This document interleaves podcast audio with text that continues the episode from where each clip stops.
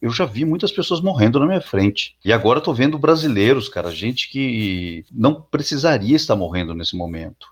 Nem o Assad é louco de assumir responsabilidade por ataques a hospitais nenhum. Aqui o presidente ele não tem o mínimo, a mínima pachorra de falar assim: "Ah, não fui eu".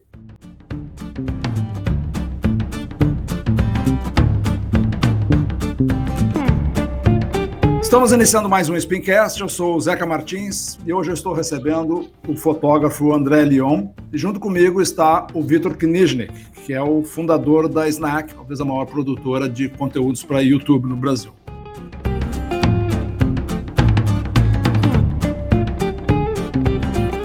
André, muito obrigado pela tua disponibilidade. Eu sei que você está se preparando para uma viagem amanhã cedo, onde você vai fazer o que é a tua função, que é fotografar. E eu queria começar por aí. A gente conversava um pouco antes de entrar no ar e você estava dizendo que você vai lá em função dessa sua temporada de corona, que você tem coberto, você vai cobrir o que está acontecendo numa aldeia em Dourados, no Mato Grosso. Fala um pouquinho mais sobre como é que você está fazendo agora, durante esse período de pandemia. Bom, obrigado pelo convite. Eu comecei né, a cobrir a, a crise do Covid na Itália. Estava na Itália, no momento mais difícil lá da Itália. Eu moro no sul da Itália. A região do sul da Itália não foi tanto afetada quanto a região do norte. Porém, a cidade onde eu moro, no sul, ela foi uma cidade muito afetada houve muitos casos lá, muitas mortes, e a cidade ficou toda trancada. Imagina, a Itália teve o lockdown, eles teve um lockdown do lockdown na minha cidade, na cidade onde eu moro com meus filhos. Que é qual cidade? Chama Ariano Irpino. É uma cidade bem pequena, de apenas 20 mil habitantes, e que aí, por um acaso, ali ficou sendo foco. É, o exército foi colocado na, nas entradas da cidade para impedir a entrada e saída de qualquer pessoa ficou estritamente proibido qualquer movimentação na rua. As pessoas tinham autorização para sair apenas para uma vez por semana ir ao supermercado ou farmácia, uma pessoa só. Não podia ir duas ou três vezes no supermercado, por exemplo. Tinha que ser uma vez por semana no máximo. De preferência que não fosse, e aí a, a defesa civil da cidade, eles estavam colocados, né, para levar, fazer compras e levar para as pessoas. E o jornalista, né? Podia sair, e eu, como jornalista, então podia também me movimentar. E acabei trabalhando lá também, em Ariano Irpino. Também fui para o norte, depois fui para Bergamo, Cremona, Brescia, que foram as regiões realmente mais afetadas pelo vírus. Logo depois disso, eu fiquei duas semanas em quarentena, obrigatória, você teve que assinar um termo de responsabilidade, mesmo sendo jornalista, de ficar duas semanas em quarentena, sem absolutamente sair de casa. E assim que isso passou, eu fui mais um pouquinho com meu filho e vi que o Brasil estava entrando no início dessa espiral que nós estamos agora, né? Que ninguém sabe realmente muito explicar como é que nós estamos. E vim para cá, consegui uma passagem para vir para cá. Naquele momento ainda os voos estavam bastante restritos, né? As pessoas que estavam no, no avião que eu estava vindo, na maioria delas eram trabalhadores de, de embarcações que estavam retornando para o Brasil, que as embarcações tinham sido também ancoradas, né? E tenho trabalhado. O primeiro trabalho que eu fiz foi numa comunidade de São Paulo, numa, na, na, zona sul de São Paulo, na comunidade de Paraisópolis, que é uma das maiores densidades populacionais do Brasil, né? Paraisópolis tem mais de 100 mil habitantes, uma área muito pequena. Depois trabalhei cobrindo também o sistema público de saúde e na cidade de Santo André e São Paulo, na zona leste de São Paulo, que era uma das áreas mais afetadas pelo vírus. E nas... Desculpe, só para entender mesmo assim a tua profissão, porque mas uhum. vai no contrafluxo do, do que as pessoas querem ir. Né? É, exato. A gente vê onde que o problema está e você corre na direção do problema. É, é. Você faz isso? Você tem uma pauta autoestabelecida? Você tem alguém que quer que você cubra antecipadamente? Qual é a finalidade dessa cobertura? As duas coisas. Geralmente eu trabalho, eu estabeleço a pauta, eu ofereço a pauta para o jornal e o jornal geralmente aceita ou não. E aí o jornal me envia para os lugares junto com um jornalista, com um repórter. E, na verdade, a maior parte da, da negociação e do planejamento é feito direto com o repórter.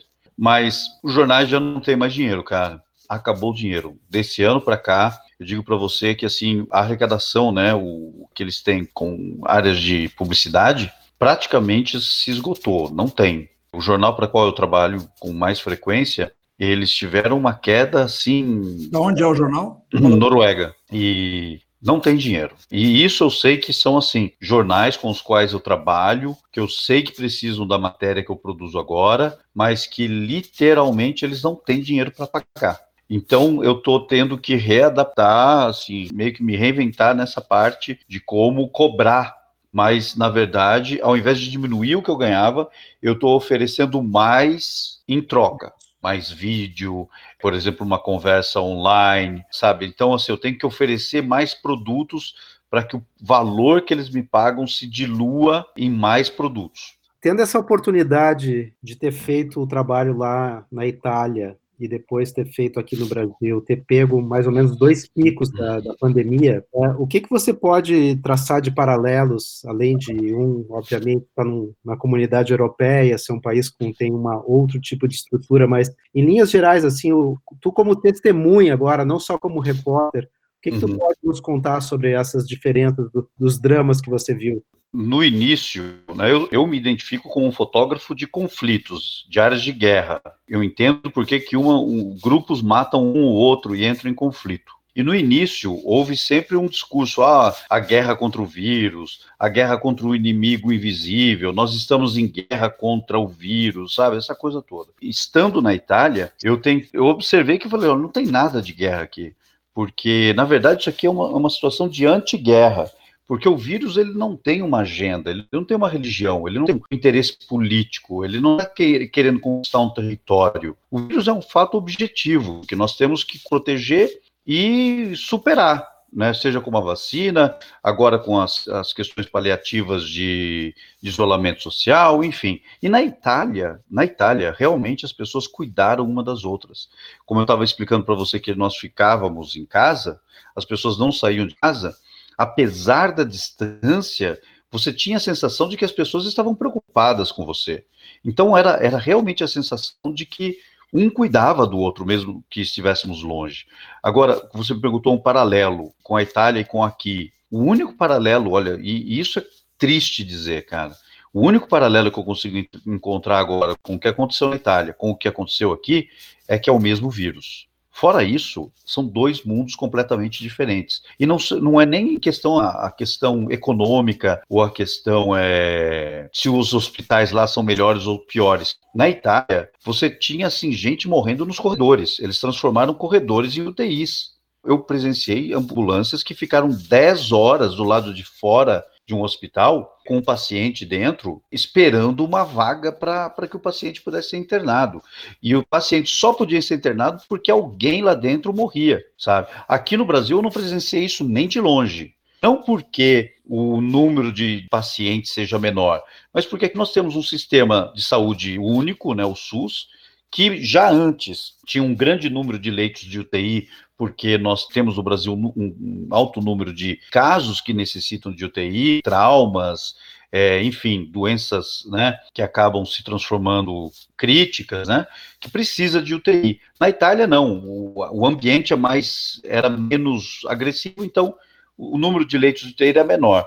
Mas agora, Aqui no Brasil, me parece que aquele discurso de guerra, que eu falei que na Itália não existia, aqui no Brasil parece que existe. Porque é o que, o que acontece no Brasil? No Brasil, absolutamente tudo se transforma numa guerra por direitos. Se você for, por exemplo, na favela lá de Paraisópolis, as pessoas elas têm que brigar pelo direito de ter água limpa para lavar a mão. Elas não têm água limpa para lavar a mão. Não tem isolamento nenhum, não tem isolamento social zero na favela de Paraisópolis. Ou, por exemplo, chega no, nós chegamos num ponto em que o próprio direito, se você morrer ou se alguém da tua família morrer, o próprio direito, assim, um direito, vamos chamar isso de direito, de ter um número de que a tua morte seja contabilizada corretamente, nem isso nós temos. E de que isso seja tratado, pelo menos com, com zelo, eu não diria nem responsabilidade, com o mínimo de zelo pelo governo, sabe? Não tem. Então, o que acontece no Brasil? A crise corona aqui no Brasil, ela assumiu uma característica que todos os outros problemas que nós temos têm, que é de crônica.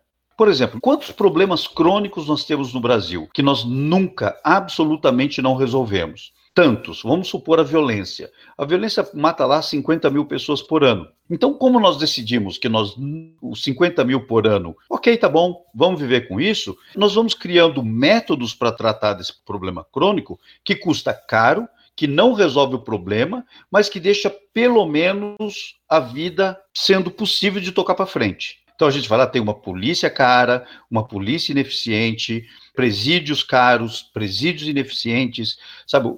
O, saneamento básico, a gente não consegue resolver o problema do saneamento básico, a gente aprofunda a calha do rio para caber mais sujeira dentro do rio. E aqui está sendo a mesma coisa. Então a gente assim, olha, tem um número alto de infectados, vamos fazer o seguinte: vamos aumentar o número de UTIs. E aí toda vez é incrível, porque toda vez que chega próximo ao 100%, vai lá o governo e fala assim, aumenta o número de UTIs e fala, ah, a taxa de ocupação melhorou. Não, a taxa de ocupação não melhorou coisa nenhuma. A taxa do, do, de ocupação só inflou mais. Porque o, o que era 100% ontem, a gente vai lá e transforma aquele 100% em 60% de hoje mas aumentando o número de leitos, não diminuindo o número de doentes. Então, assim, acontece que hoje nós estamos aqui no Brasil vivendo uma guerra por direitos e agora nós temos essa coisa, essas manifestações contra o Bolsonaro, contra o governo, contra o racismo, e tudo é guerra, tudo é guerra. Então, o discurso do Brasil, além de ser violento, ele é delinquente. Ele está sendo delinquente. Isso eu tô, assim, sabe, enquanto você, eu estou no hospital e vejo uma, uma pessoa jovem morrendo com, com uma, um AVC decorrente do vírus, sabe? Isso é. E agora o presidente diz para as pessoas invadirem os hospitais de campo. Isso é delinquência. Eu tô, tô como você também acompanhando muito o que está acontecendo e, e você falou, ah, os doentes nos corredores e tal. Quando você falou, você distribuiu assim uma percepção ansiogênica, quase assim, para quem te ouve, de desproteção sobre a, o ataque da pandemia, né? de desproteção. Nós, nós quando eu estou falando nós, estou falando as pessoas mais, mais vulneráveis entre nós, estão expostas a um vírus que tem uma, uma letalidade baixa, um contágio altíssimo, sob cuidados nenhum. Mas isto é uma característica permanente do nosso país. Uhum. O que eu entendo que tem de agravante é que quando a gente deveria estar otimizando recursos que são escassos para cobrir esse cobertor curto o mais possível, a maior energia da opinião pública está sendo consumida em torno de um litígio hum. político totalmente insano. Quer dizer, é, a despeito de que o sujeito gosta, simpatiza, acha que é sincero, acha que é patife, mas o ponto é que o momento em que isso está acontecendo, isso para mim é genocídio, tá? Porque você eleger um tema que é um tema de, de superestrutura relacionada ao poder político e ao Estado, quando tem uma crise sanitária nas proporções que a, a curva da nossa já remete a um número de mortes por milhão para uhum. competir uhum. pelas cabeças. Se a curva mantiver agora por mais 20 dias, a gente iguala no número total de mortes dos Estados Unidos. Bom, e aí, obviamente, pela razão populacional, nós temos um, uma letalidade muito maior em mortes por milhão. Eu queria eh, te, te ouvir o seguinte, cara, quando você tem guerra, você tem, é porque você teve uma incapacidade de dirimir conflito pela política. Né? Uhum. Quero fazer um, um, framing aqui, tá? Para você desenvolver de novo o teu raciocínio. Quem viveu ditadura? Eu vivi, tá? E, então, assim, eu noto nas pessoas que viveram comigo naquela época que tem uma percepção que não houve nesses 30 e poucos anos desde lá, de que a gente está na iminência de viver sob uma ditadura distópica, porque não é só uma ditadura. A ditadura militar que houve em 64 era uma ditadura conservadora, mas ela tinha lá uma referência militar. Essa aqui é uma coisa assim de lumpenzinato, milícia, palavrão, misturada com um arranjo que ninguém sabe o que, que esses caras assumiriam o poder para representar o quê? Quem? Qual é o interesse econômico? Os Estados Unidos está lá, o Trump vai perder a eleição. Pode ser que simplesmente a gente esteja sendo governada por um psicopata. Eu, eu tenho uma impressão seguinte, quando você fala de democracia, né, e isso é um tema que eu acho incrível, sabe? Eu acho incrível que no momento que a gente está agora, a gente comece a discutir, inclusive, democracia. No Brasil, tudo é uma discussão sobre democracia. Parece que a gente fala de democracia, democracia virou uma, um bode expiatório para ninguém vai na padaria sem antes pensar se ele tem o direito de ir na padaria. É incrível, sabe? É como a gente conversa, fala sobre democracia no Brasil. Democracia, democracia, isso é democrático, isso não é democrático, aquilo é democrático, enfim. É, as pessoas falam a respeito de guerra civil, ah, vamos ter uma guerra civil, como se nada fosse. Só que daí vai lá um grupo e quebra uma vidraça, todo mundo, oh meu Deus do céu, uma vidraça quebrada. Essa, essa questão da democracia. Na verdade, o que eu percebo no Brasil é que, e aí você também evoca os Estados Unidos, que eu acho que nos Estados Unidos e aqui no Brasil é mais forte isso, porque o Brasil fica copiando muita coisa do, dos Estados Unidos, essas políticas identitárias, e aí eu vou falar, políticas identitárias, todo mundo fala da política identitária do, da esquerda, mas não é a esquerda. Política identitária, tanto da esquerda quanto da direita hoje, o identitarismo da, da direita é o nacionalismo. As pessoas elas falam assim, olha, eu posso ser a minha identidade enquanto japonês ou negro ou alto ou baixo ou gay ou não, ela está sobreposta, né, sobreposta à minha nacionalidade. Eu me identifico com brasileiro. Então, Brasil acima de tudo, vamos supor. A esquerda ela é mais fragmentada. Ah, o, o, gay é isso, a mulher é aquilo, o negro é isso, o homem branco hétero é aquilo. Mas no final das contas a gente está sempre brigando ali, sabe? Sempre brigando e não conseguimos encontrar uma solução comum, uma solução que diga, por exemplo, que sirva para todos, nem para um vírus que vai matar todo mundo igual. Nós não conseguimos encontrar uma solução comum. Por que disso? Porque o Estado deixa faltando muito para todos. Quando o Estado deixa faltando muito para todos e os grupos já estão fragmentados, esses grupos eles vão falar assim: olha, eu tenho mais direito porque esse vírus mata mais na periferia.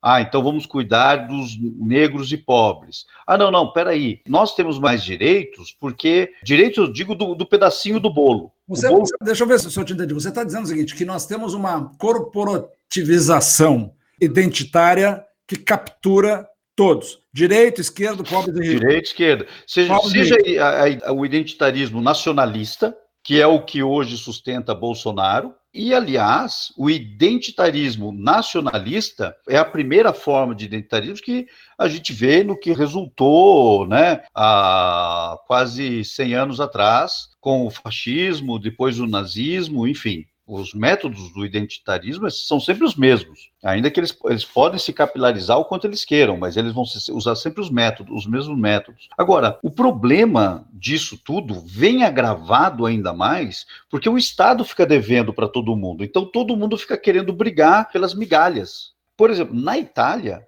ou na Europa, os governos disseram: nós vamos resolver isso aqui como humanidade, nós vamos nos unir. O governo ficou unitário no discurso, mesmo que ainda lá tenha havido, em algum grau, uma certa divisão. Por exemplo, na Itália, né, o norte e o sul, que são muito divididos. Conflitos, né? É, mas assim, tentou-se que um personagem aqui, um personagem ali, tentou lembrar que, olha, o sul e o norte são divididos. Tentaram, mas o governo não, o governo se manteve atento a não deixar faltar nada. Nada no sentido assim, também tô, não vou exagerar. Claro que faltou, porque não existe tudo que seja suficiente para todos. Mas o governo foi governo, você entendeu? eles deram. E olha que eu estou falando isso como anarquista, eu sou anarquista, né, entendeu? Eu tenho uma formação anarquista, eu não vou nunca dizer que o governo foi bom no sentido de, né? Mas assim, mas lá funcionou. Agora, chega aqui, o presidente vai lá e diz: olha, invadam hospitais de campo, invadam hospitais de campo. Assim, meu Deus do céu, onde a gente está com isso? E não vou culpar só o governo do Bolsonaro, não. Isso é uma, é uma, uma coisa que é, é generalizado, não é só, por exemplo, o Ceará, que é um estado governado pelo PT e é um dos estados mais afetados pelo vírus. O Maranhão, que fez uma fez um lockdown de uma semana. Eu falei, meu Deus do céu, melhor não fazer quase. Sabe, para que que? Para que que vai fazer um lockdown de uma semana? Né? Isso o Dinho, que é um, também um oponente do governo federal ferrenho.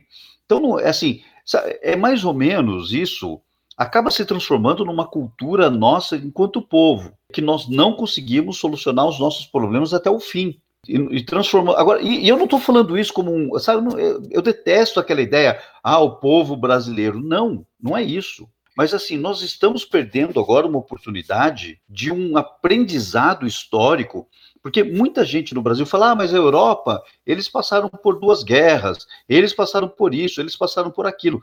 Meu Deus do céu, nós passamos anualmente pela morte de 50 mil pessoas por violência. Quanto maior tem que ser a nossa desgraça para que nós possamos começar a escrever uh, sobre as nossas desgraças nos livros de história, a ponto de falar assim: olha, aprendam crianças, não, não pratiquem isso no futuro. sabe?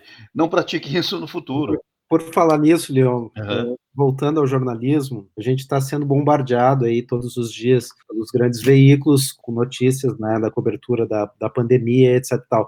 Em que sentido você acha que essa pandemia tem nos ajudado ou não nos ajudado? E emenda a pergunta, em que que contribui o teu trabalho, no que que ele tem de diferente? O que que o Jornal Nacional, por exemplo, pode trazer e o que que o teu trabalho procura trazer para as pessoas?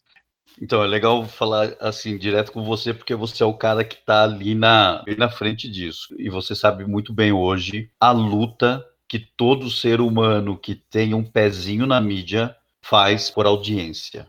É um tiranossauro, o cara, o cara se transforma num tiranossauro desnutrido, querendo se alimentar de qualquer coisa que ele encontre para frente para ter audiência. E essa guerra por audiência, se você assistir, por exemplo, vamos deixar um pouco, vou falar do Jornal Nacional também, mas vamos pegar, por exemplo, Globo News e CNN, que são dois concorrentes hoje. Então você tem ali pessoas discutindo, discutindo, e debatendo, e debatendo. E aí você tem dois âncoras que ficam, às vezes, quase 10 minutos entre os âncoras conversando, sem ter um repórter na rua fazendo uma reportagem.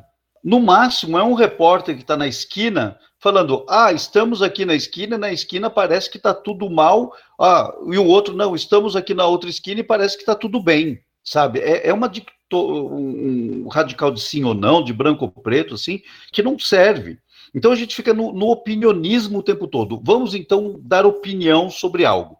A Globo, que é o maior canal de comunicação do Brasil, expressamente proibiu qualquer jornalista deles de entrar em qualquer hospital ou em ambulância, ou seja lá o que for, onde eles tenham o risco de se contaminar. Estão proibidos, proibidos. Eu tenho amigos que trabalham para a Globo que eles estão deliberadamente proibidos. Então, o que o Jornal da Globo hoje fala eles vão falar lá, o Jornal Nacional, ele vai falar: olha, hoje o presidente Bolsonaro se reuniu com tal pessoa e dessa tal pessoa, nessa tal live, o presidente Bolsonaro disse uma grande bobagem. Uh, aí todo mundo fala: meu Deus, o presidente Bolsonaro disse uma grande bobagem.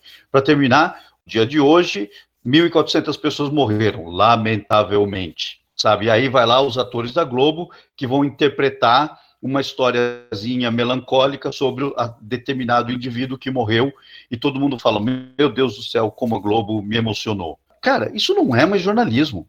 Isso é opinionismo sensacionalista. Onde é que tem bom jornalismo, na tua opinião? Olha, como eu tô te, eu tô te dizendo, cara, tá duro. Porque tá assim, duro. Ó, eu te trouxe o um exemplo da Suécia. Na Suécia é, houve uma reação de opinião pública forte com é. os jornais e o governo, por quê? Porque os jornais estavam se conformando em passar estatística de mortos. Exato.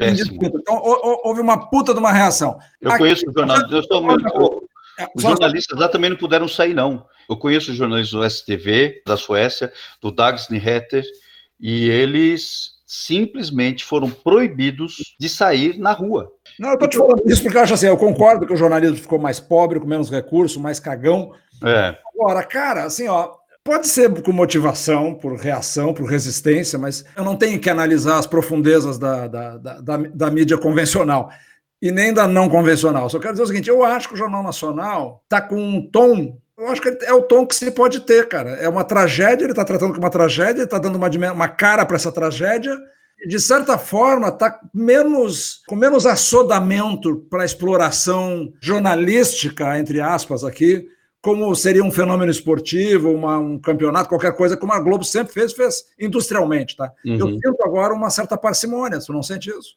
Eu estou achando assim, que eles estão querendo, quando você vai ter uma briga pública, né, vou ter uma guerra pública, e eu sei que os torcedores estão contra o meu oponente, eu vou fazer de tudo para não parecer o pior que meu oponente, para que eu possa sempre jogar com a torcida do meu lado. Né? É por isso que é sempre bom jogar em casa. É, é mas daí você está culpando pela intenção, não pelo que eles estão fazendo. Pela intenção. mas então, aí, aí não tem solução, né? Entendeu? Então eles estão fazendo tão bem quanto eles podem nesse momento. Nesse sentido, tudo bem, mas quando existe essa intenção, ou, por exemplo, essa proibição de que os seus jornalistas entrem em, em áreas de risco, Porque eu conheço jornalistas e falo assim, não, mas eles estão protegendo os seus jornalistas. Não é verdade. Jornalistas assumem, assumem os riscos. Nós assumimos os nossos riscos. Mas eu vou te fazer uma provocação, Leão, porque é o seguinte, cara, uhum. A gente gostaria que a Globo fizesse alguma coisa que a gente acha que eles deveriam estar fazendo, seja por razões éticas, seja para ter menor margem no, no, seu bottom line, no final do, do seu balanço, tá, tá, tá, tá, tá, tá. Hum. O que, hum. que, a gente poderia estar fazendo? Nesse momento, a gente não tem nem jornal. Tem, tem mais ou menos um certo jornalismo impresso nacional, que eu acho que está fazendo um papel institucionalmente fantástico agora. Tem a Globo e, não, e acabou. E, e tem um, coisas marrons de todas as, as gamas e as religiões pentecostais que emergem por aí. Mas jornalismo local não tem. Acabou o jornalismo Nossa, local. Peraí, deixa eu tentar esclarecer melhor o que eu disse aqui. Eu não estou acusando a Globo, eu não estou esperando que a Globo fizesse melhor ou pior ou nada. Como eu disse, eles estão fazendo o melhor que podem. Os jornais da Noruega estão fazendo o melhor que podem. Enfim, tem um programa na, na Al Jazeera em inglês que chama The Listening Post. E eles fizeram uma um programa já, já vários meses atrás do começo da pandemia, que eles, por exemplo, mostraram como o jornalismo, na verdade, eles estavam mostrando fracos no criticar as decisões políticas que estavam acontecendo na Europa, porque parecia que estamos vivendo uma situação que era inesperada, que estamos fazendo o melhor que podemos e que eram as fotos dos médicos salvando vidas, então isso tudo. Mas que faltou algumas questões mais duras em relação ao papel dos políticos, assim, né? Então, eu não estou dizendo que o jornal, a Globo deve fazer mais ou menos, eu só estou falando sobre, de uma perspectiva profissional de um jornalista, o que eles estão fazendo. Agora, o que, que nós, o que, que o cidadão poderia estar fazendo? Isso, assim, eu tenho as minhas convicções, que são pessoais, não tem a ver com a minha profissão jornalista, que são pessoais. Eu acho que as pessoas deveriam estar se ajudando mais umas às outras, colocando mais atenção na, na saúde delas. Isso é que a gente vive no país em que as pessoas estão tendo que decidir entre morrer de fome ou morrer de vírus. No início, você, a gente teve uma, um atrito maior entre governadores e governo federal, que hoje já não existe mais tanto. É, no Brasil? No Brasil. Como não tem mais tanto? Tem mesmo, não, porque os, os, governos estão se abrindo, né? Os governos estão abrindo as portas, estão abrindo os comércios. Sul, no sul estão fechando. É, então, refechando. Refechando. É. Né? Então, refechando no sentido, olha, na, na Itália, o, o, grande pesadelo que eles falavam assim, nós não podemos passar por isso de novo, porque se nós passarmos por isso de novo, a nossa economia não aguenta. O refechar vai custar duas vezes mais caro do que o fechar. Você está escutando um Spincast. Eu sou o Zeca Martins e eu estou junto com o Vitor Kniznik, conversando com o fotógrafo de guerra André Lyon.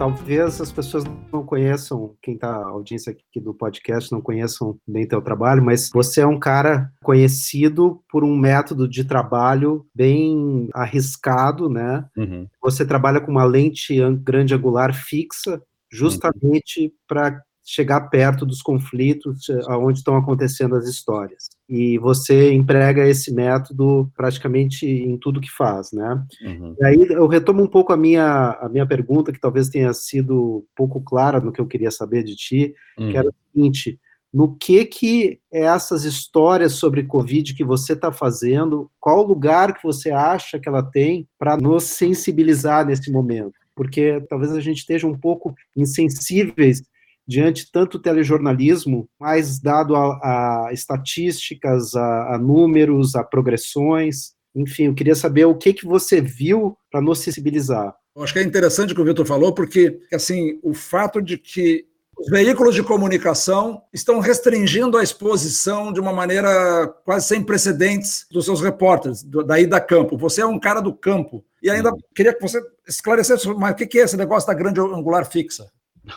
não é uma grande angular, não, só uma 28 milímetros. Mais fixa, é uma lente que não, é, não chega a ser uma grande angular, mas também não é um zoom, né? É uma lente Sim. que fotografa o que está na tua frente, sem distorção. Né? Eu, eu fotografo o que está perto de mim, né?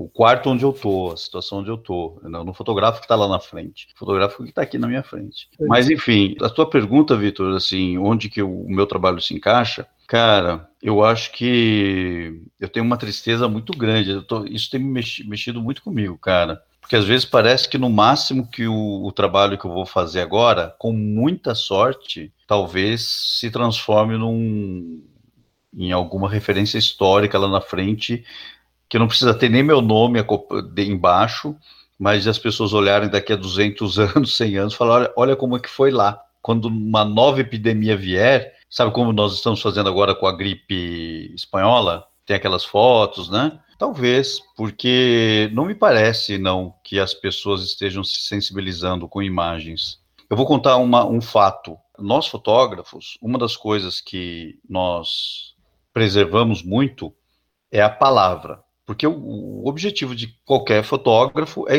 é, que as suas imagens do seu trabalho falem por si próprio, tenham um impacto por si próprio. Então, muitos fotógrafos ficam quietos. Os fotógrafos, a maioria dos fotógrafos não, não, abrem a boca. E, inclusive, muitos fotógrafos agora têm se incomodado ou achado que eu esteja exagerando, até nessa conversa que eu esteja fazendo com vocês aqui agora. Vão falar assim: ah, o André, em vez de fotografar, ele fica falando como se eu não estivesse fotografando, sabe, entendeu? Mas eu, eu não consigo, eu cheguei a uma conclusão de que todo mundo hoje está falando, sabe? Então, se, se determinada pessoa ela muda de, ela começa a se vestir de mulher e se entende como mulher, a todo mundo quer saber o que ela acha da feminilidade, sabe? Se determinada pessoa fala assim, olha, eu gosto de comer arroz com curry, todo mundo vai começar a perguntar para ela o que ela acha do multiculturalismo, enfim. E eu tô vendo essas pessoas morrerem. Eu, eu, eu já vi muitas pessoas morrendo na minha, na minha frente. Tá? E agora eu tô vendo brasileiros, cara, gente que não precisaria estar morrendo nesse momento. Tá? Tô arriscando a minha vida, tô ficando em lugares, por exemplo, há dois dias atrás, no final de semana passado, eu fiquei num baile funk na zona leste de São Paulo, cheio de traficantes, cheio de bandidos, cheio de crianças, cheio de gente sem máscara, se contaminando uns aos outros. E eu falei: se eu ficar aqui com máscara, eles vão achar que eu sou louco. Então eu tirei a máscara também. Que é mais ou menos quando eu estou numa linha de frente de uma guerra e decido ir sem o colete à prova de bala. Como que é isso? Para fazer alguns determinados trabalhos, algumas vezes você tem que tirar a tua proteção. Para ter mobilidade? Para ter acesso. Entendeu? Eu, por exemplo, eu não vou entrar na casa de uma família vestido, semi-vestido de soldado. Eu tiro o meu equipamento para entrar em determinados lugares. E da mesma forma, para entrar nesse baile funk, eu tirei a minha máscara. E sabendo do risco que eu tinha de me contaminar. Mas se eu quisesse estar ali, eu tinha que tirar minha máscara. E isso tudo, eu gostaria muito que as minhas imagens pudessem sensibilizar as pessoas. Mas eu não acredito que vão sensibilizar, não. Então, o que que, para mim, hoje, o que resta? Eu acho que é o falar, é o dialogar, é o contrapor. Mas, voltando a esse, tempo, a esse tema do jornalismo, eu, em 2012, ganhei um prêmio lá, quando eu ganhei esse prêmio, a TV Cultura me convidou. Ah, venha, eu estava em Nova York, me convidaram para vir falar naquele programa Roda Viva. Eu falei, bacana, vou, né? Vim, dei lá, participei daquele programa Roda Viva, foi muito bom. Assim, eu achei que foi um pouco sem graça, porque as pessoas só queriam falar de fotografia, eu tinha muito mais para falar, mas tudo bem, foi lá. Agora, a direção de jornalismo da TV Cultura, há poucas semanas, me procurou, perguntando: olha, vamos, nós queremos dar um espaço para você aqui, vamos falar. Eu falei: meu Deus, eles acabaram de dar espaço para um, como chama, o youtuber. Eu acho que eu que fotografei lá na Itália e eu que fotografei aqui, né? Isso, assim, eu acho que o Roda Viva é um lugar legal, porque tem tantas opiniões. Vamos trazer um, todas essas pessoas que tenham opiniões diversas para eu ali no meio poder falar, olha, as fotos que eu fiz, essa daqui, por exemplo, confirma ou questiona aquilo que você está afirmando, tá? Aí o diretor do, do Roda Viva falou: não, olha, o Roda Viva não tem esse perfil de, de embate. Sabe, a gente tá bunda mole pra caramba, cara. Sabe? Então, assim, as pessoas estão, assim, se debatendo, se gladiando por absolutamente nada que, com, que realmente sabe? As pessoas, assim, as pessoas não querem simplesmente debater, elas querem ganhar a briga. Então as pessoas ficam se adjetivando, ficam se, sabe? Ninguém está escutando de verdade o que o outro lado tem a dizer. Eu já sei o que eu quero dizer e pronto, acabou. Não estou interessado no que o outro quer falar. Não, é, olha, eu juro para você, eu também. Eu, uma vez eu estava conversando até no canal que o Vitor e tava, a gente estava produzindo, entrevistei a, a Maria Homem, né? E falando exatamente sobre isso. E ela falou: olha, eu tenho dificuldade de entender até que ponto vale escutar o outro, vale a pena escutar o outro. Até que ponto? Tudo bem. Porque todo mundo quer falar alguma coisa, mas assim, fala assim, quem realmente tem alguma coisa a dizer, sabe? Agora, essa briga por audiência. Então, assim, respondendo de novo, desculpa, Vitor, a tua pergunta, eu acho que as minhas fotos não estão emocionando ninguém, não. Elas não fazem nada, não tem efeito nenhum, zero. Mas quem sabe um dia. Quando você experimentou na tua vida profissional, claramente esse efeito, assim, não, eu posso segurar na mão esse efeito. Eu, eu impactei pessoas e eu produzi sensibilidade. Quando é que você sentiu isso na prática? Ah, várias vezes, várias vezes. Eu acho que um exemplo foi quando, quando o governo do Gaddafi estava usando bombas de fragmentação e eu estava lá, tinha sido o primeiro jornalista a chegar em Misurata e identifiquei, nem mesmo a população sabia o que era bomba de fragmentação. E eu, quando vi aquilo, falei: meu Deus, isso é bomba de fragmentação, isso não pode usar contra assim áreas civis, né? E fiz um trabalho com o Human Rights Watch. Imediatamente foram lá e pesquisaram e viram que realmente o governo Gaddafi estava usando bomba de fragmentação contra em áreas cheias de civis, né? Como é que você sabia que aquilo era uma bomba de fragmentação? É porque eu já tinha, eu tinha estudado. É importante quando você está lá que você saiba que tipo de armas eles estão usando, a, o método, a técnica que eles estão empregando no, no combate, porque a, a, as armas, o método, a técnica, a intenção e a intensidade vão dizer se o que eles estão fazendo é, é um crime ou não. Porque é legítimo que um, numa guerra, já que estamos tendo uma guerra, é legítimo que um lado ataque o outro. Isso não é o problema. Assim, ali é o pressuposto. Dois lados, um vai atacar o outro. Agora, o problema é quando que, mesmo numa guerra, você tem regras. Você não pode, por exemplo, usar determinadas armas contra determinado objetivo. Por exemplo, você não pode usar uma. Se você usar uma, uma bomba de fragmentação contra uma infantaria motorizada, tudo bem. É desumano, mas é coerente. Agora, você não vai usar uma, uma bomba de fragmentação contra uma população dentro de uma cidade onde há, tem civis, independentemente se esse, alguns desses civis estão armados ou não, entendeu? Você não pode. E quanto tempo você ficou nessa situação dentro da Líbia? Você acompanhou até a queda do Gaddafi? Uhum. Eu estava bem perto na hora que o Gaddafi foi capturado, né? Ele foi executado imediatamente, né? Lincharam ele. Ele depois foi um tiro, né? Mas primeiro ele foi linchado. Mas isso você não testemunhou? Não, não. Nenhum jornalista testemunhou. Apesar de estar muito perto, eles estavam numa região bastante difícil de chegar. E como é que você tinha acesso ao fronte? Com os rebeldes. Com os rebeldes. Você tem que sempre estar de um lado, você tem que sempre ter autorização de um lado que te receba e que pelo menos não te ataque. Né? Não precisa nem te proteger no caso, mas que pelo menos não te ataque enquanto você esteja lá. Mas essa essa relação, elas sempre são muito muito voláteis, né? Principalmente para um jornalista. Porque a questão do jornalismo hoje em áreas de guerra, de conflito, é bastante diferente. Porque, por exemplo, antes da, das mídias sociais, os lados em conflito, eles precisavam do jornalista apesar de não gostarem de jornalistas, eles precisavam de jornalistas para provar que eles estavam certos e o outro lado estava errado. Hoje não. Hoje eles vão simplesmente lá e fazem eles próprios seus vídeos, os seus, por exemplo, como o Bolsonaro. O Bolsonaro não precisa mais da mídia tradicional.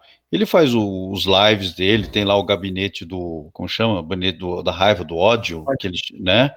Enfim, ele dialoga com as pessoas direto. Ele não precisa passar pelo crivo, pela crítica de um jornalista. No caso dessa situação onde, onde os, os, os rebeldes davam acesso, a estrutura dos rebeldes era unitária? Eu tive uma conversa com o Zé Júnior, que acompanhou, ele tentou fazer com que não houvesse mortos naquela invasão do complexo do Alemão. A polícia deu um, uma janela de uma hora para ele, para ele subir o morro e tratar com os traficantes. Daí eu falei, bom, mas os caras te respeitavam, né? Eles assim, não tem respeito. Eram 120 caras armados de fuzis, sendo que alguns tinham 14 anos de idade e uns 12 chefes. Se alguém resolve uhum. agir por conta própria, ele não tem quem segure mais. Não. Ou seja, um, o risco era da, do caos com qual operam essas, essas milícias. Não é? No caso de vocês lá, tinha o respeito. o André está aqui conosco, ninguém mexe com o André. Tinha isso ou não? Era como se esse menino de 14 anos dissesse isso. Entendeu? No meu caso, seria um menino de 14 anos falando: Ó, oh, o André está comigo, ninguém mexe com ele. Mas um quarteirão para frente tem um outro menino de 14 anos que talvez não concorde com o menino de 14 anos que me aceitou. Você teve mais, mais de uma situação em que você sentiu medo real, assim, de você hum. pode morrer naquele momento?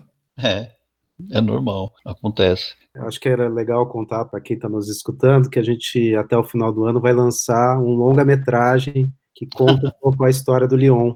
É um filme bem peculiar, porque não é um filme do Lyon, é sobre o Lyon, mas com imagens do Lyon. Então, é um filme em terceira pessoa com imagens em primeira pessoa. E é um filme onde essa pergunta fica respondida várias vezes, assim, porque a gente vê imagens de dentro, é um, uma experiência quase que imersiva do que, que é o trabalho de um correspondente de guerra em ação. Eu acho que vai ser bem impressionante para as pessoas conhecerem essa história. E pegando um pouco desse gancho.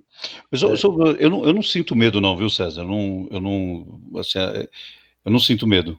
É, não. não. Tem, tem, gente que não sente medo mesmo. É, eu não, não tenho. Não mais, mas eh, tem gente que não sente medo. Eu sou cagão, morreria de medo só. primeiro, primeiro barulho de bala comendo em cima da minha cabeça, eu já, eu já tiraria a máquina longe. Desculpa, Vitor. É, eu acho que é natural, quando a gente conversa com o Leon, ter sempre uma curiosidade sobre o medo que ele sente, e ele mesmo desvia um pouco disso, porque, segundo o próprio Leon, ele pode falar melhor, o repórter não deve ser o assunto, né? Uhum. É, porque essa, tem essa curiosidade, né, sobre como o jornalista de guerra vive, ou sente, ou, ou não sente, ou enfim, né, como se isso fosse importante no sentido. Mas sabe que eu, assim, esses dias agora. Tão, é, agora Você pode negar a importância, mas as pessoas podem achar que é importante. Qual é o problema? Então, estão me acusando agora de racista. Você sabe que a nova agora é que eu sou racista porque esses dias o Emicida, ele fez um pronunciamento dizendo que as pessoas não deveriam ir nas manifestações porque os infectologistas recomendam não haver aglomeração de pessoas. E eu, com toda a minha elegância, chamei ele de bunda mole. Isso é uma coisa que eu tenho que trabalhar em mim também, sabe? Eu sou muito direto, assim, eu sou, às vezes eu sou rude com as pessoas de forma desnecessária. É, eu pensei até em chamar ele de covarde, mas eu achei que covarde fosse pior do que bunda mole, mas enfim. Tá chamando agora. É, mas eu já me retratei. Mas aí houve essa. Ah, se retratou, então o bunda mole é você, pô. Não, me retratei no sentido de não deveria ter dito que ele era bunda mole, deveria ter dito que ele é, era covarde. Mas eu não tô, mas eu não tô dizendo isso tentando piorar a situação, não. Estou sendo sincero, não quero diminuir o que eu a minha intenção, a minha crítica a ele. Só estou colocando o nome certo. Eu não deveria ter usado bunda mole, que é chulo. Deveria ter dito covarde. Pronto. Só isso que não é chulo, é um termo, covardia, fazer o quê?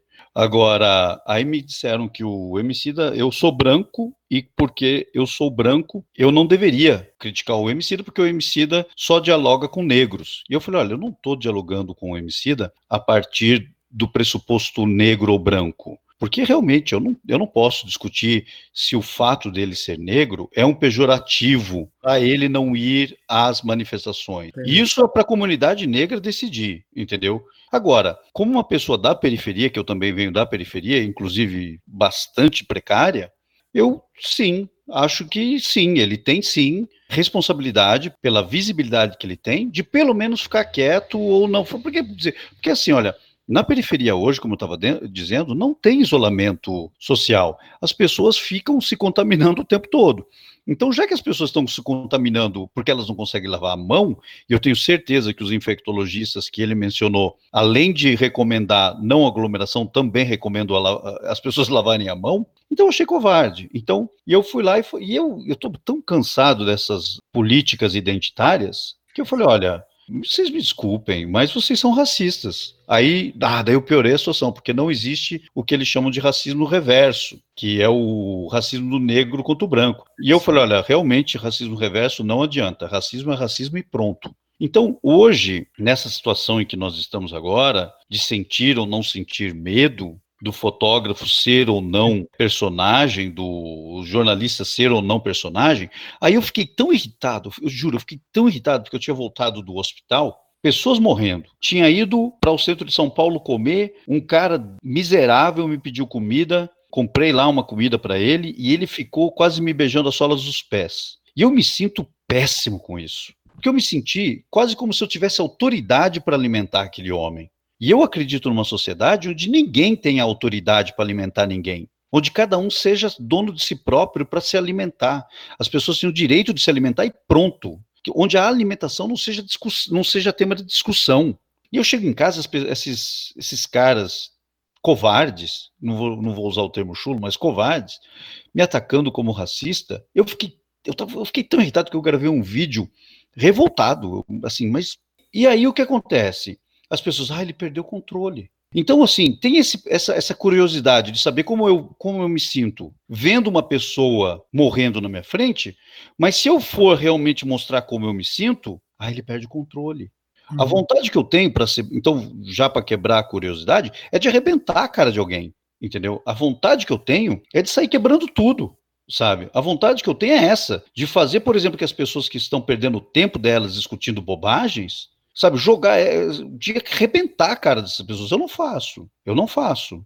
Mas se eu disser isso, eles vão falar, ah, mas ele está perdendo o controle. Então, o, o, jornalista de guerra, que bonito, ele vai para lá, ele se emociona, as pessoas morrem na frente dele, mas você não tem medo? Fala assim, não, meu amigo, eu não tenho medo, eu tenho ódio, sacou? Me, me faz sentir raiva de você. Por isso que eu evito o Vitor falou que eu evito, mas eu acho que eu vou começar a falar sobre isso sim, viu, cara? Eu evito falar sobre isso porque a minha vontade é de falar assim: eu tenho raiva de gente covarde. Eu tenho raiva de gente covarde. Eu acho que vou, e, e, a maioria das pessoas, na maioria das vezes, se apresentam na minha frente como covardes. Me permite, André? Você entendeu? É, é assim que eu me sinto. Eu agora estou começando a gostar. Agora você está falando, botando um pouco as tripas na mesa. É. Tem um negócio, cara, que eu acho que não é só covardia, sabe? Nós vivemos numa, numa era com a qual a gente tem que conviver, em que essa publicidade 24 por 7, que o cara se torna um, um influenciador decisivo no, no, comportamento de milhares ou milhões até de pessoas, uhum. sem nenhum track record, sem nenhuma exposição a risco real, sem nenhuma aposta na vida, só uhum. porque ele é bom naquele domínio daquele processinho de perceber o código de comunicação do que as pessoas querem ouvir. Eu acho que isso é um pouco a outra face da moeda do que, que você está indignado, sabe? Porque essa sociedade aí que você está dizendo que, que é uma sociedade espetáculo, que prestigia a cobertura da sua frivolidade. Uhum. Essa, essa, tem medo de qualquer coisa, tem medo de uma galinha que passa correndo perto de si, entendeu? Porque ela ela está hipersensibilizada para o, o vazio. Então, assim, isso não quer dizer, André, com todo respeito a tua, aos teus pudores, assim, de não te expor e tudo mais, que a tua exposição não tem um valor transcendente, entendeu? É, é não, mas é porque eu não, que, eu não quero sair dizendo para todo mundo que eu acho todo mundo bunda mole. Eu quero me poupar desse episódio. Não, o, problema, o problema é que você achar isso é seu. O fato é que você está disputando é. um lugar ao sol profissionalmente e o é. teu ativo, você tem um ativo que é relevante versus a irrelevância que você se irrita em volta de você. Não, eu vou, eu vou te dizer o que eu acho importante realmente. Olha, o importante, por exemplo, eu tô, eu tô aqui agora na casa dos meus pais. Meu pai é uma pessoa bastante que eu tive bastante conflito com ele. Todo mundo tem, né? Eu agora, minha filha tem conflito comigo agora, enfim. Mas o meu pai, ele tem uma pequena floricultura, bastante humilde. E o meu pai, ele pega flores ele não tem dinheiro para fazer um investimento em vasos grandes que ele só compra agora e revende amanhã. Então ele vai em determinado lugar lá que tem assim, tipo um Ceasa aqui por perto aqui de Botucatu, que tem flores que quase vão ser jogadas fora. Ele pega aquilo e ele cuida daquilo até que aquilo fica bem e aí ele vende aquilo. Isso para mim é importante. Apesar de todos os conflitos que eu já tive com meu pai, apesar de todos os conflitos que eu ainda tenho com ele, entendeu? Para mim importante é essa é você saber o que tem valor na tua vida, que algumas coisas têm preço, outras coisas têm valor. Eu prefiro viver com aquilo que tem valor.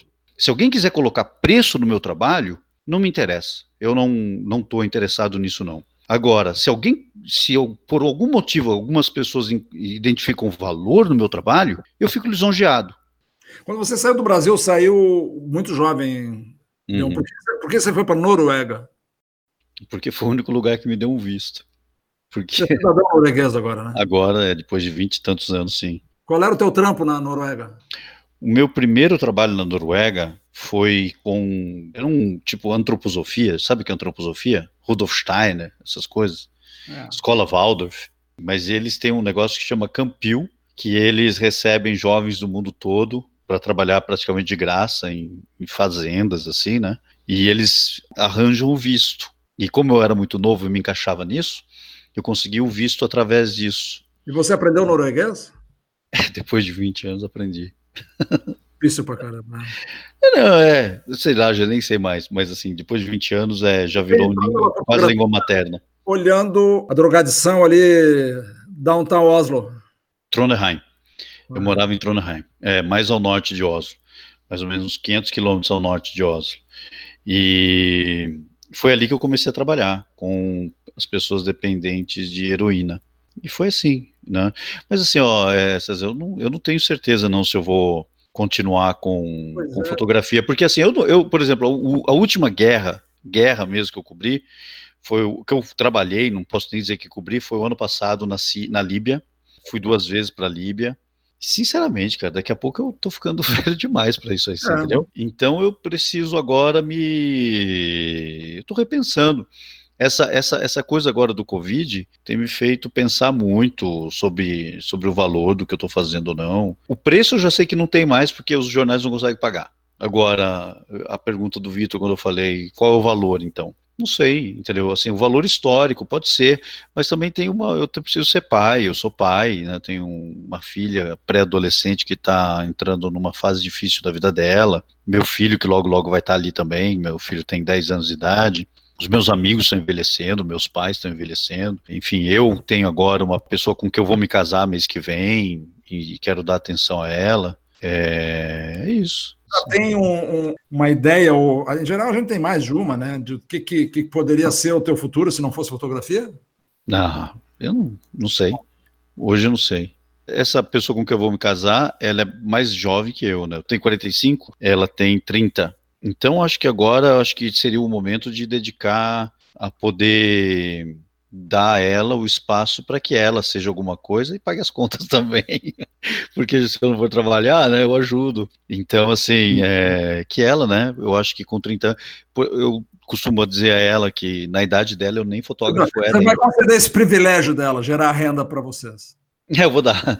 Não, mas olha, é engraçado, porque no, na, quando, com 30 anos de idade, eu ainda não era nem fotógrafo. Eu ainda não tinha começado nem na fotografia. E eu acho é, impressionante isso, como, eu vou, eu vou, até dizer que ela é jovem, né? Mas assim, como os jovens hoje já meio que começam já meio cansados, sabe? Né, essa ideia de tipo, ah, eu já tenho não sei o que, ainda não fiz nada da minha vida, sabe? Lá, lá, lá, eu falei, meu Deus, cara, sabe? Vai lá e faz, porra. Se der errado, começa de novo e pronto. Mas faz, entendeu?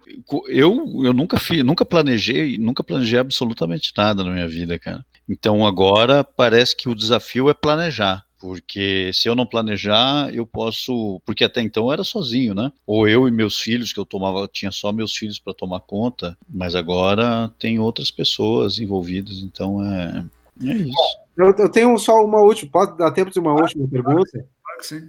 Você que já teve em tantas zonas de conflito e já viu os conflitos se anunciarem, você acha que no Brasil tem algum cheiro de guerra civil no ar, algum cheiro de, de algum conflito armado? Não, zero. É, é assim, ó. Para você ter uma guerra civil, você tem que ter dois lados dispostos a uma guerra civil. Aqui no Brasil, a galera não sai na rua nem para protestar contra o vírus com medo de se contaminar. É zero chance ou para dar tiro ou para tomar. Ninguém vai fazer. No máximo que poderia acontecer seria, por exemplo, vamos supor que tem uma guerra civil, que o governo vai lá e declara uma ditadura, tipo, sabe, que nem 50 anos atrás, bem burro mesmo, sabe? Aí uma manifestação e o governo faça como os militares do Egito, da Líbia fizeram, vão lá e matam em um dia só 800 pessoas, torturam não sei quantas, prendem não sei quantas outras tantas. E aí o exército se divide e aí você tem um general contra um outro general. Qual que é a possibilidade disso acontecer? Eu acho que é muito pequeno. Assim, pequena não, eu diria que não existe essas, essas. Mas vamos supor, seria um caso. Mas aqui, por exemplo, qualquer protesto que você, que você vá, se você já for algum protesto, é assim, olha, um pouquinho ali, chega o choque, joga um pouco de bomba lacrimogênio, todo mundo corre, a polícia foi violenta sabe? É toda uma violência protocolar aqui. Enfim, não tem chance nenhuma de ter uma guerra civil aqui, cara. Só para fechar, então, na mesma linha, fazendo um paralelo do Brasil com, com o que você viu na guerra, tá? E o momento que a gente está na, na questão do Covid. A par da má postura que você aponta, a tua percepção que a gente testemunha, tem alguma coisa que você acha que possa ser considerada crime que está sendo feito agora em relação à pandemia pode ser qualificado como crime? Eu diria que não tem alguma coisa que o Bolsonaro disse até agora que pode não ser considerada crime. Vamos pensar que fosse, vamos comparar o que está acontecendo com guerra. Nenhuma situação em guerra, os hospitais podem ser atacados. Hospitais e profissionais da saúde, até em situações de guerra, respondendo ao trata Tratado de Genebra, eles devem ser preservados, não podem ser atacados de forma alguma. Eu fiz, inclusive, um trabalho muito grande para o Comitê Internacional da Cruz Vermelha a respeito disso, de pessoal da saúde que é atacado em zonas de guerra. Aqui, o presidente vai lá e diz para as pessoas: invadam hospitais. Isso não é só um crime do judiciário local, isso é um crime internacional. É como se o Assad, né, na Síria, assumisse que sim, nós atacamos os, os hospitais, esses hospitais todos. Sabe, nem o Assad é louco de assumir responsabilidade por ataques a hospitais nenhum. Aqui o presidente não tem o mínimo, a mínima pachorra de falar assim: "Ah, não fui eu". Ele vai falar: "Não, não, eu só falei figurativamente". Ele falou: "Não, dei um jeito de entrar e filmar", sabe? É um absurdo, nem em situações de guerra isso pode acontecer, cara. Se nós estivéssemos numa guerra, ele já ali teria cometido um grave erro contra o Tratado de Genebra. É, nesse nível que nós estamos. É importante o teu testemunho, André, nesse ponto. Super, super, super importante, porque uma coisa é, é eu achar que esse cara tem que ir para a AIA para responder, não é só é, é, F4, não. Então, se ele, por exemplo, entrar em determinado. Ele vai lá e entra em determinado hospital que, que está vazio. Por que, que ele não vai nos, nas covas do cemitério lá, que também ainda estão vazias, e fica esperando quanto tempo demora para que aquela cova, determinada cova onde ele fica, seja preenchida por alguém? Você nunca viu um Gaddafi, um Assad, um desses fascínoras que a gente conheceu ao longo da história, promover algum tipo de fustigamento a uma estrutura de hospitalar? Isso, isso você nunca viu nada? Não existe. Nem eles, nem eles são capazes, são imbe, não vou, não vou chamar o nome certo, imbecis, suficientemente imbecis a ponto de dizer, não, não, não, fomos nós mesmos, fui eu mesmo. Uhum. Aham. Não, porque. E aí tenta encontrar alguma justificativa para dizer, não, não, mas lá tinha, sabe, não sei quem. Não, não. Nem eles são tão imbecis a ponto de fazer algo, cometer um crime como esse. Então, se o, o Bolsonaro. Agora sim, a culpa também disso é do Congresso e do Senado, que estão ali observando tudo o que ele está fazendo, e nós temos ali dois vereadores em, em situação de, de presidentes de duas câmaras importantes sabe? O, o, Maia e o Alcolumbre parecem dois vereadores, não parecem, sabe, dois líderes, presidentes de duas câmaras importantes, do, de dois poderes importantíssimos do, da República. Então, assim, é um momento grave, é um momento grave. Nós vamos contar mortos e pronto. Só que quem é que está chorando de saudades pelos 50 mil que morreram ano passado pela violência? Quem é que está chorando de saudade pelos tantos que morreram em acidente de trânsito, morreram por falta de saneamento básico, ou morreram por causa de tantas coisas? Ninguém está chorando de saudade deles. Então a gente, eu duvido, parece que no ano que vem ninguém vai estar tá chorando de saudade das pessoas que estão morrendo já agora, 40 mil pessoas, Tomara que você esteja errado, André. Temo muito que você esteja certo e torço muito que você esteja errado. eu, eu, respeito a, a tua Sim, opinião, claro. Eu também. É, é o tipo de coisa que ninguém quer. Por exemplo, quando a gente se compara aos Estados Unidos, nós não podemos nos comparar aos Estados Unidos em relação aos números, porque os Estados Unidos têm o número que têm fazendo, sei lá, 100 vezes mais testes do que nós fazemos. O Brasil ainda faz uma miséria de testes, e com essa miséria de testes, nós já conseguimos chegar aos números que chegamos. Se nós estivéssemos testando tanto quanto os Estados Unidos testam, nós estaríamos lá na frente já também. Então, o número que está no Brasil é um número. É, a projeção é vezes 7, né? É uma projeção muito debilitada do real problema. Porém, sabe, o problema é que assim, as pessoas agora não estão vendo, as pessoas estão saindo na rua, não assim, ah, eu saí, saí, saí, estão se acostumando. Virou um problema crônico. Nós estamos vivendo agora um problema crônico, como todos os outros problemas crônicos que nós temos. E aí, cara, é assim, será que nós queremos realmente mudar a nossa sociedade? Eu sei lá, eu acho que talvez não queremos. Vai ser difícil, mas eu vou tentar fechar o programa com uma visão, uma perspectiva otimista. Mas eu, eu queria, antes disso, só perguntar um pouco mais sobre o filme. Já tem uma previsão de quando vai fechar a produção, Vitor? Não? Ah, o filme está na etapa final de finalização. Acho que ele deve começar um circuito de festivais aí, mas acredito que até o final do ano ele tem o seu lançamento oficial. Foram três anos, três anos de processo para fazer esse filme. Eu pude contribuir o máximo possível para que ele não fosse fácil. Porque eu não queria esse filme, eu deixar bem claro. Eu, eu, eu, olha só com o que eu conheci agora durante a entrevista, eu já imagino o que sofreu o Vitor. Ele usou, ele usou os é. métodos de guerra também. É. o Vitor tentando. Hein? Não imagina, não, não imagina. Mas eu falhei na diplomacia várias vezes. Tá o Vitor me ligava com todo André, vamos falar, Vitor, não adianta. É não, meu irmão, é não. Não concordo. Não, não, não concordo, não concordo. Porque eu sei quando o Vitor ligava, porque eles mandavam o Vitor como negociador ali. Não, não, Vitor, já disse que não, lá, pronto, não adianta. Cara, assim, ó, eu, eu acho que uma das coisas que poderia deixar um pouco quem te ouviu otimista é ouvir que tu não está ainda fechado com a decisão de não ser mais fotógrafo, porque a tua, é. o teu exercício profissional é uma coisa imprescindível, né? Oh, Para ah, falar de otimismo, vamos falar de otimismo.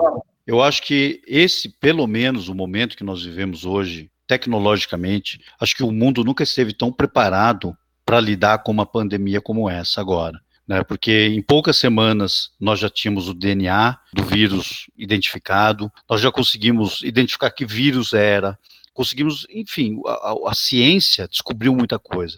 E já estamos, inclusive, pesquisando as saídas, né, a solução para esse vírus, em tempo recorde. Né? Então, acho que o otimismo vem daí. Eu acho que, na verdade, a cura do vírus nem é o problema. Isso, vamos lá, tem gente trabalhando para isso e o Brasil vai comprar no final essa solução também.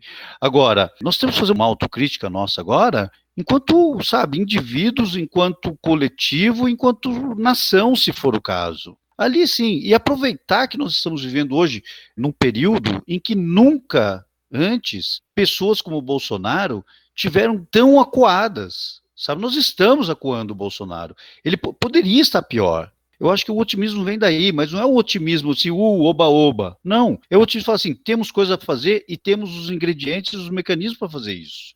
É por aí, e fazer. É, eu acho que essa é uma visão otimista. Acreditar que a gente tentou uma solução à esquerda, reagiu escolhendo uma coisa torpe à direita e agora a gente vai ter que ver uma coisa razoável ao centro, ao centro-esquerda, ao centro-direita, qualquer coisa, mas alguma coisa que a nossa responsabilidade esteja posta no lugar mais sadio, né? Uhum. É isso. André, muito obrigado, cara. Uma boa viagem para ti amanhã. Faça um bom trabalho e vou, vou, apesar da conspiração, eu vou continuar te seguindo no Instagram lá e, e apoiando. obrigado. É. Bom, pessoal, eu estou gravando isso depois da entrevista com André Leon. Durante a entrevista, eu senti que tinha uma incongruência entre a, a linha que eu estava abordando, como eu procuro abordar com quem eu converso, que é baseada na pesquisa pregressa daquilo que foi publicado, e que me dá um, uma ideia genérica sobre quem é o personagem com quem eu estou falando, e que me facilita também criar os ganchos para essa conversa. Com o Lyon, eu não acertei uma. Todas as ênfases que me pareciam ser os pontos altos da carreira dele, ele próprio desfez e outras coisas ele trouxe que, em princípio, não eram as que estavam me interessando explorar. Então foi uma conversa difícil, não foi uma, foi uma conversa tática. Não teve um corredor que abrisse para a gente evoluir juntos e, e, e, no final ela deu um bom resultado, mas, mas acho que eu não fui justo com o tamanho da figura que eu tinha diante de mim. Porque eu só no outro dia tive uma oportunidade de conversar com o Vitor Kniznik, a parte da, da entrevista, e a percepção que o Vitor tem dele, que eu desconhecia, é uma percepção de uma densidade, de uma dramaticidade única. Eu não conheço nem de longe uma outra pessoa com essa potência, com essa característica. Isso não estava presente para mim durante a conversa. O Leon é um, é um sujeito que vive na fronteira da tragédia, que vai ao encontro dela quando todo mundo está saindo dela. Acho que em algum momento eu não tive a paciência necessária para entender que as reações do, do André eram as reações de um, de, um, de um, personagem que não é comum, que é uma figura invulgar, que é uma figura de uma inquietude orgânica. Ele é assim de verdade. E é porque ele é assim que ele foi ao encontro da, da cobertura de situações de, de, guerra de verdade. Esse é, uma, é um disclaimer que eu tenho que fazer agora. É do jogo, é da, faz parte da vida, mas eu acho que eu, assim, tentando fazer um pouco de justiça ao que, ao que é o personagem, que, que eu não estava completamente atento durante a, a entrevista. Eu estava aquém do que eu pude explorar na entrevista.